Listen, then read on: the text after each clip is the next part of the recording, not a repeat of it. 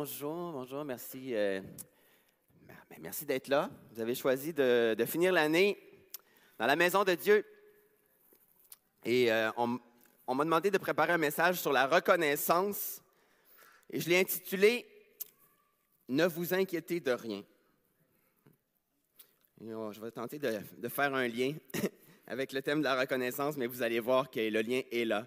Si on lit tout d'abord dans Philippiens chapitre 4, versets 6 et 7, l'apôtre Paul écrit aux Philippiens en leur disant, Ne vous inquiétez de rien, mais en toute chose, faites connaître vos besoins à Dieu par des prières et des supplications avec des actions de grâce.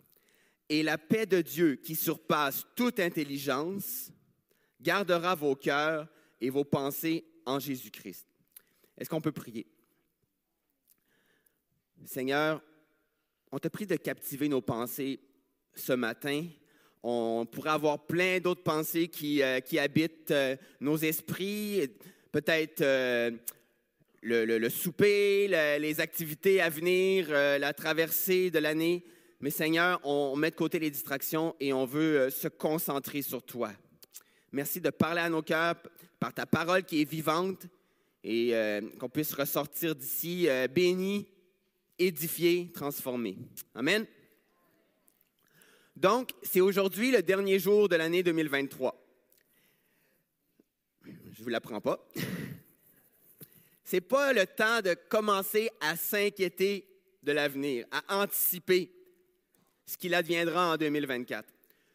Je vous propose plutôt de jeter un coup d'œil en arrière pour faire exactement ce que dit la Bible, c'est-à-dire élever vers Dieu nos prières et nos actions de grâce. Mais un regard en arrière implique toujours une certaine nostalgie. Je ne sais pas si vous êtes comme moi. Pour ne pas dire des regrets. Nous n'avons pas connu que la victoire et le succès. Nous avons eu quelques rendez-vous manqués. Certaines personnes qui étaient chères à nos cœurs nous ont aussi quittés en 2023. Alors que je dis cette phrase, c'est peut-être des noms, des visages qui vous viennent à l'esprit. Vous avez tous déjà entendu cette histoire. Une dame qui, qui dit, j'ai fait un rêve une nuit dans lequel je marchais avec Dieu. Je marchais sur une plage avec Dieu et sur le ciel noir étaient projetés les diverses scènes de ma vie, les divers épisodes de ma vie qui étaient projetés sur la toile du ciel sombre. Et sur la plage, on pouvait observer deux traces de, pas, deux séries de pas en parallèle. Les, les uns étant les miens, les autres ceux du Seigneur. Donc, deux séries de pas dans le sable sur cette plage. Et après que la dernière scène de ma vie se soit estompée, j'ai regardé en arrière pour voir les pas dans le sable. Et à certains endroits, il n'y avait qu'une seule série de pas. L'autre série semblait avoir disparu. Et il m'a semblé que c'était précisément à ce moment que je vivais les épisodes les plus difficiles, les plus sombres de ma vie. J'en fus profondément troublé, si bien que j'ai questionné le Seigneur à ce sujet. Seigneur, quand j'ai décidé de te suivre, tu m'as dit que tu ne m'abandonnerais jamais, que tu m'accompagnerais tout au long du chemin. Mais voilà que je regarde les traces sur la plage et que je réalise qu'au cours des périodes les plus éprouvantes de ma vie, il n'apparaissait qu'une seule série de pas. Je ne comprends pas comment tu as pu me laisser seul au moment même où j'avais le plus besoin de toi. Alors le Seigneur murmure à son oreille, Ma tendre enfant, je t'aime et je ne t'abandonnerai jamais, certainement pas durant les moments d'épreuve et de difficulté. Là où tu ne vois qu'une seule série de pas, c'est à ces moments même que je te portais. C'est un portrait touchant et quand même assez vrai Car Dieu a réellement dit, je ne te délaisserai pas, je ne t'abandonnerai pas. Hébreu 13, 5. Et voici, je suis avec vous tous les jours jusqu'à la fin du monde. Matthieu 28, 20. Notez bien, notre Seigneur a aussi dit, si quelqu'un veut être mon disciple, qu'il renonce à lui-même, qu'il se charge de sa croix et qu'il me suive. Alors, on ne se cache pas la tête dans le sable, pour ne pas faire de jeu de mots. On aimerait tous être portés dans les bras du Seigneur durant nos moments d'épreuve, monter sur ses épaules, être transportés.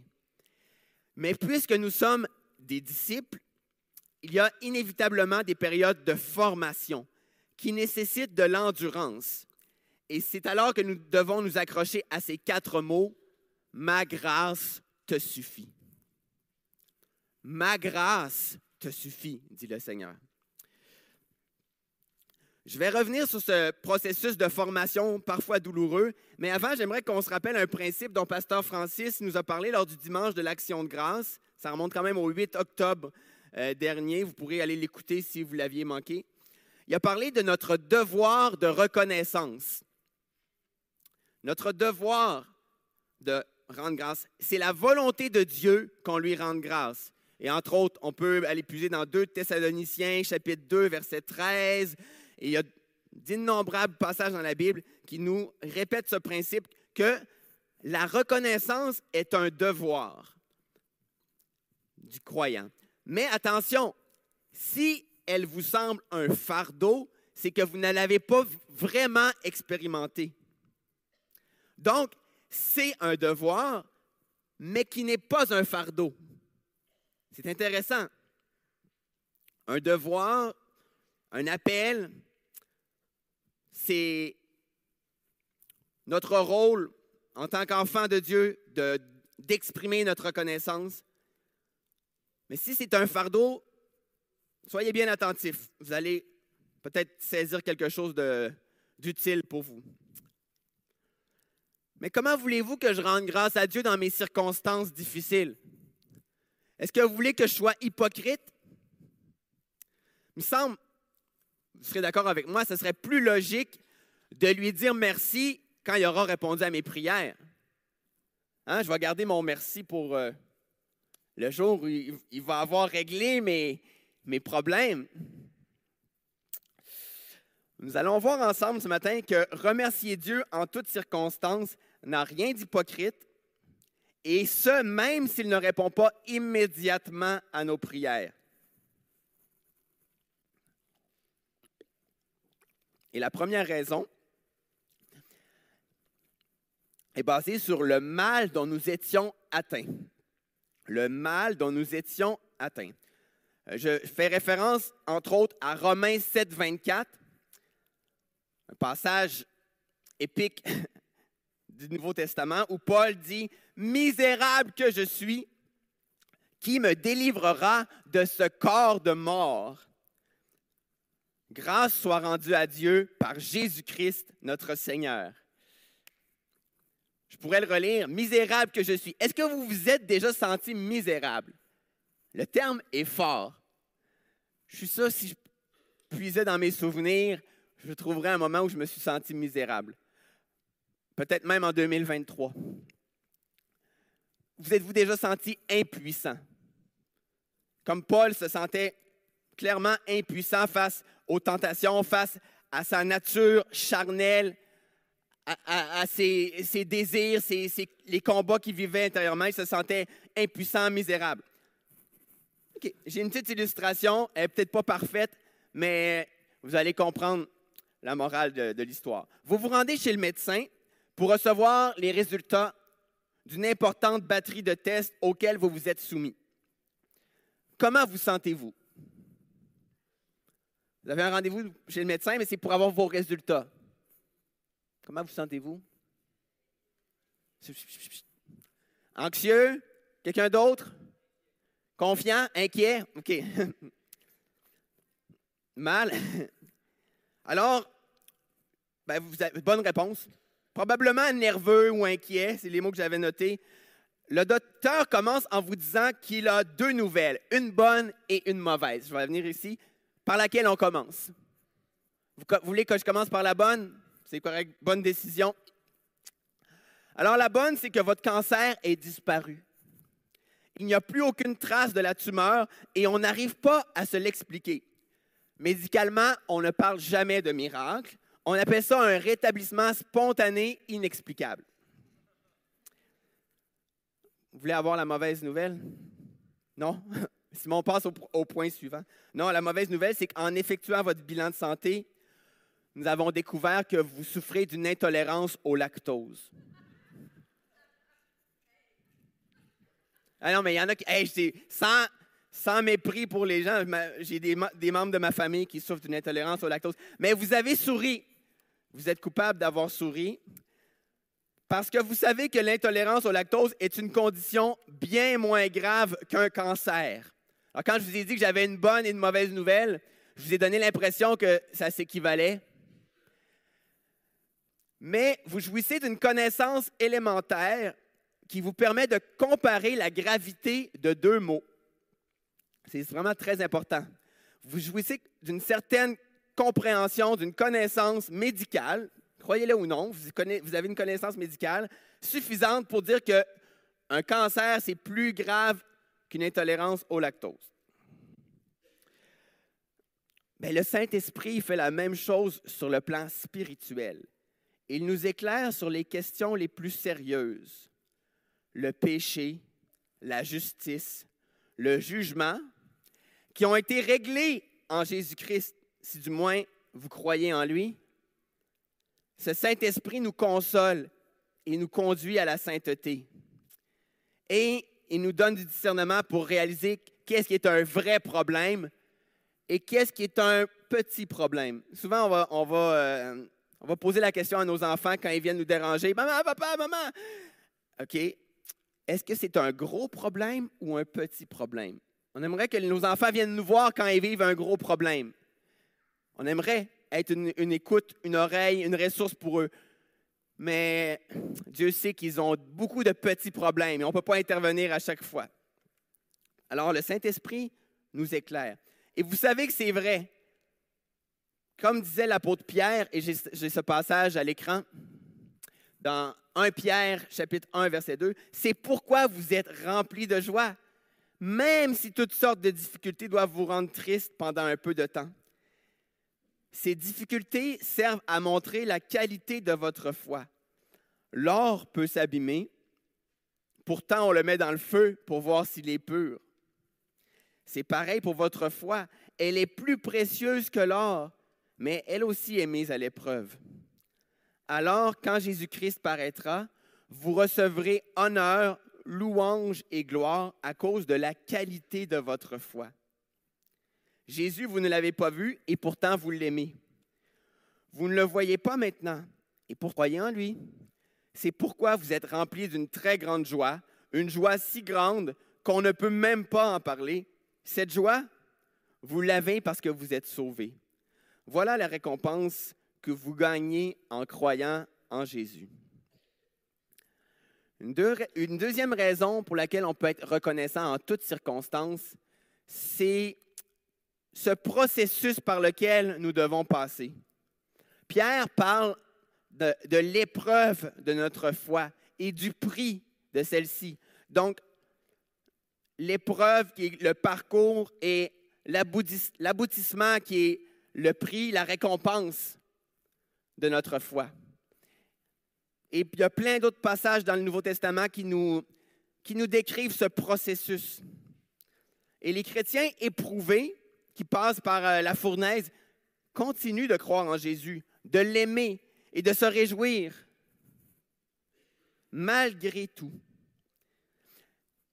Il ressemble d'une certaine façon à Paul et Silas, qui, du sein de la prison, du cachot, euh, chantaient des louanges au Seigneur. Ils trouvaient la force, malgré tout, de chanter les louanges de Dieu.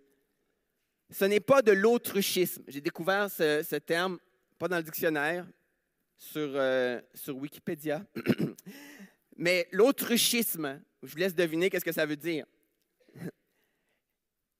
Paul et Silas et nous aujourd'hui ne nions pas la réalité de la douleur, mais on la comprend dans une réalité plus grande qui a une balance largement positive.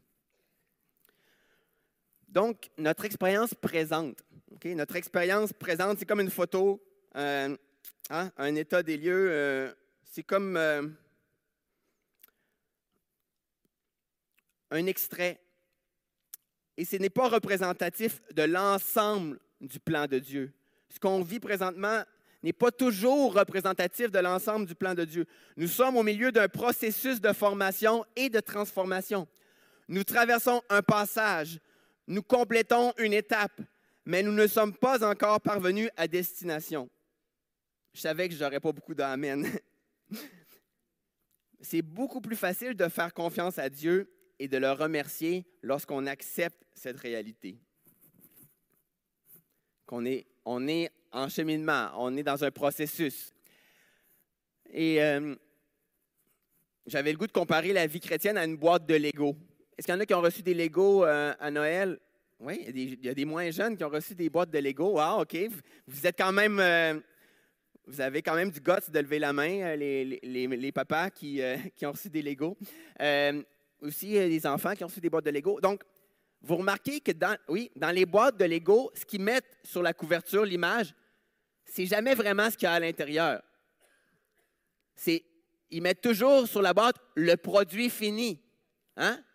Ils nous font miroiter que, ça va être beau, que ça va être. Euh, bon, tu vas construire une plage avec un palmier, puis tout, tout, tout va être en place. Mais, euh, mais c'est du travail. Les, tout petits qui reçoivent ça, euh, peut-être qu'ils ne se rendent pas compte, là, ouf, de l'ouvrage. Ils vont ouvrir la boîte, puis c'est pas pantoute ce qu'il y avait sur le dessus. Oui, puis non. oui, puis non.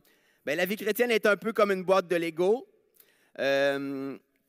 Je ne sais pas, quand vous êtes venu au Seigneur, est-ce qu'on vous a montré une belle image d'une plage avec un palmier puis un kiosque de crème glacée qui serait tout, tout, tout, tout assemblé? En, oubliant de vous mentionner qu'il y a, des petits cahiers, il y a des petits livrets les petits livrets, jetez-les pas, hein, les petits livrets dans la boîte de Lego, sinon vous êtes fichus. Euh, il y a un manuel d'instruction, il y a des étapes à respecter. Donc, c'est une deuxième raison d'être reconnaissant, c'est de savoir qu'on est dans un processus. Que le Seigneur, il sait ce qu'il fait avec nous. Amen. ce ne sera pas très long. mon dernier point, après, euh, après celui de, reconnaître la, gravité du mal dont nous étions atteints, ainsi que euh, le processus par lequel nous devons passer. C'est que nous rendons grâce dans le nom de Jésus. Nous rendons grâce dans le nom de Jésus. Donc, vous êtes familier avec le concept biblique de la prière dans le nom de Jésus. Souvent, on le, répète même comme une formule, peut-être même en oubliant la signification, mais si on y réfléchit, on, sait qu'on est autorisé à demander dans le nom de Jésus. mais saviez-vous que la reconnaissance au nom de Jésus est tout aussi biblique? Quand nous demandons à Dieu quelque chose dans le nom de Jésus, juste pour résumer, nous nous appuyons sur les promesses du Seigneur. Entre autres, dans l'Évangile de Jean, Jésus a enseigné à ses disciples, tout ce que vous demandez en mon nom, croyez que vous l'avez reçu et vous le verrez s'accomplir. Demandez et vous recevrez. Alors, on, demande, on prie, on intercède dans le nom de Jésus, puis on puise dans un fond infini. Et heureusement que la puissance qui donne de l'efficacité à nos prières n'est pas en nous, mais en Dieu. Amen. Parce que s'il fallait que cette puissance soit en nous, ouf, on n'irait pas loin. Donc, pour ce qui est de la prière dans, le nom de Jésus, on comprend qu'on puise dans un, réservoir infini d'amour, de puissance, euh, et, c'est tout à fait biblique. Mais il en va de même pour notre reconnaissance. Nous n'avons pas à générer de la gratitude de façon artificielle, comme si en fronçant les sourcils, on pouvait faire sortir des bons sentiments agréables à Dieu. C'est un piège, le piège de la religion, de la religiosité de croire qu'à à force d'essayer, de, qu'on on, va faire sortir quelque chose d'agréable à Dieu. Mais quand nous remercions Dieu par Jésus, nous consacrons notre quotidien au Seigneur. Il y a quelque chose de, puissant ici. Lorsque nous remercions Dieu par Jésus, que ce soit avant de manger, ça a l'air anodin, ça a l'air banal, mais c'est tout à fait euh, biblique. Lorsque nous remercions Dieu par Jésus, nous consacrons notre quotidien. On se consacre. Et à ce moment-ci, j'inviterai les musiciens déjà à, à s'avancer. On se consacre au Seigneur. Alors, plaire à Dieu devient si simple, car comme dit encore l'apôtre Paul à Timothée, tout est sanctifié par la parole de Dieu et la prière. 1 Timothée 4, versets 4 et 5. Alors, on peut remercier Dieu par Jésus. Et là, encore une fois, il n'y a rien d'hypocrite là-dedans. Quand on demande quelque chose à Dieu dans le nom de Jésus, on sait qu'on ne le mérite pas. On s'appuie sur le sacrifice de Jésus à la croix, on réclame les promesses de Dieu, c'est la grâce, c'est un don qui vient d'en haut et on, se réjouit et on le, demande par la foi.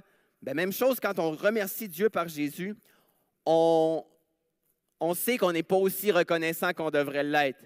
On sait qu'on n'est pas aussi bouillant qu'on devrait l'être. Mais par la foi, on dit, Seigneur, je te rends grâce, je te remercie. Prochaine diapo va afficher ce, ce, court verset dans Colossiens 3, 17.